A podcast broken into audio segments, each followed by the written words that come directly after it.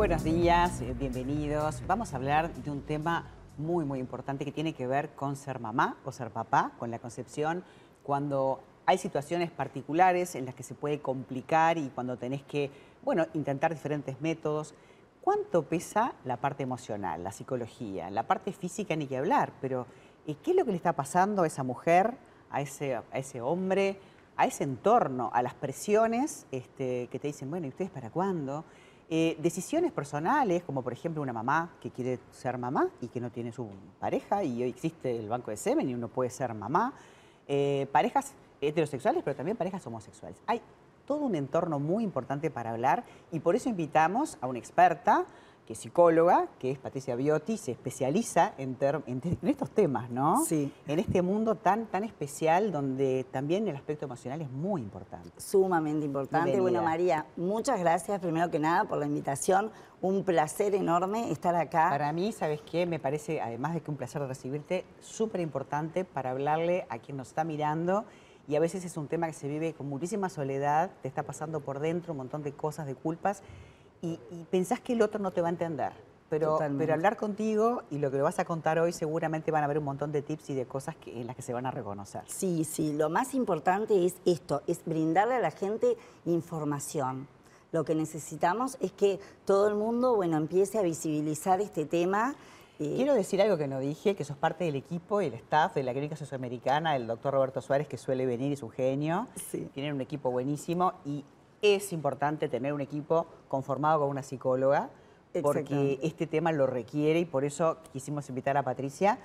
Eh, lo cierto es que el 25% es la tasa de embarazo, o sea, uno cuando tiene relaciones sexuales no es que te va a pasar y te vas a embarazar. Exactamente. Uno piensa que, que, es inmediato, sin embargo, también genera una cierta presión todo Claro, De, ahí partimos. Bueno, primero que nada que este, en la clínica suizoamericana, este, eh, con el director de la misma, el doctor Roberto Suárez, este, estamos comprometidos en un proyecto de mejora y calidad y optimizando justamente esto de una atención integral que incluye el acompañamiento psicológico y el cuidado emocional de cada una de nuestras pacientes. Son personas que traen más personas, o sea, totalmente. Sin duda. Sí, y estamos trabajando como equipo justamente en poder dar este, esta atención eh, con escucha, con empatía, eh, compasiva, que bueno, que contenga a cada una de las pacientes que vienen a la clínica, a sus parejas y bueno, y acompañarlas en estos procesos que no son fáciles. No, claro. Patricia, viste que a veces este, las parejas se ponen,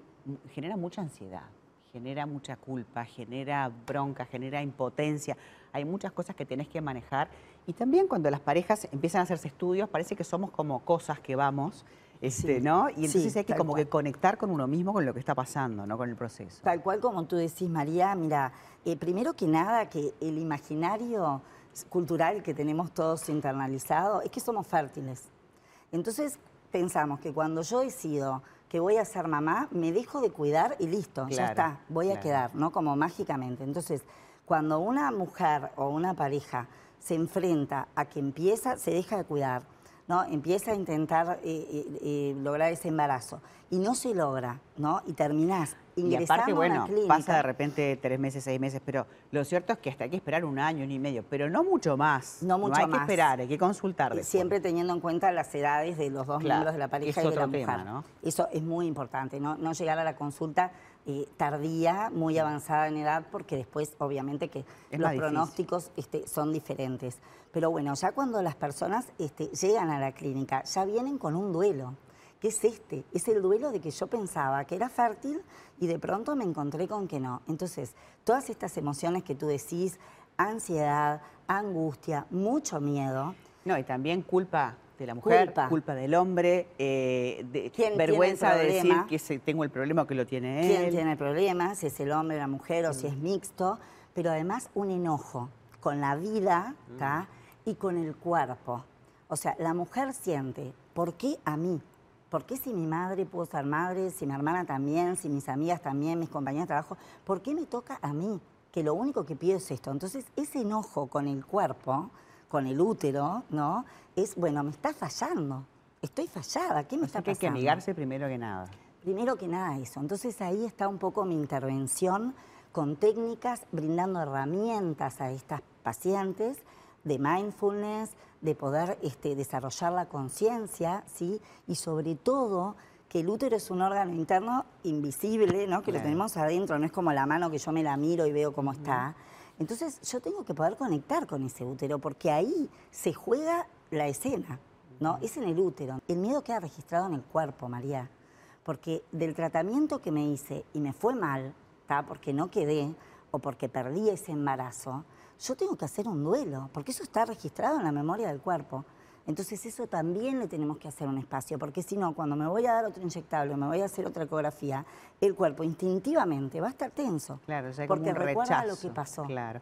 Ahora, vos hablaste de dos mujeres, que es el plan ropa, o, dos varones, que también en ese caso, bueno, hay que conseguir un útero subrogado. Sí, en la clínica este, trabajamos también, también lo, resuelven.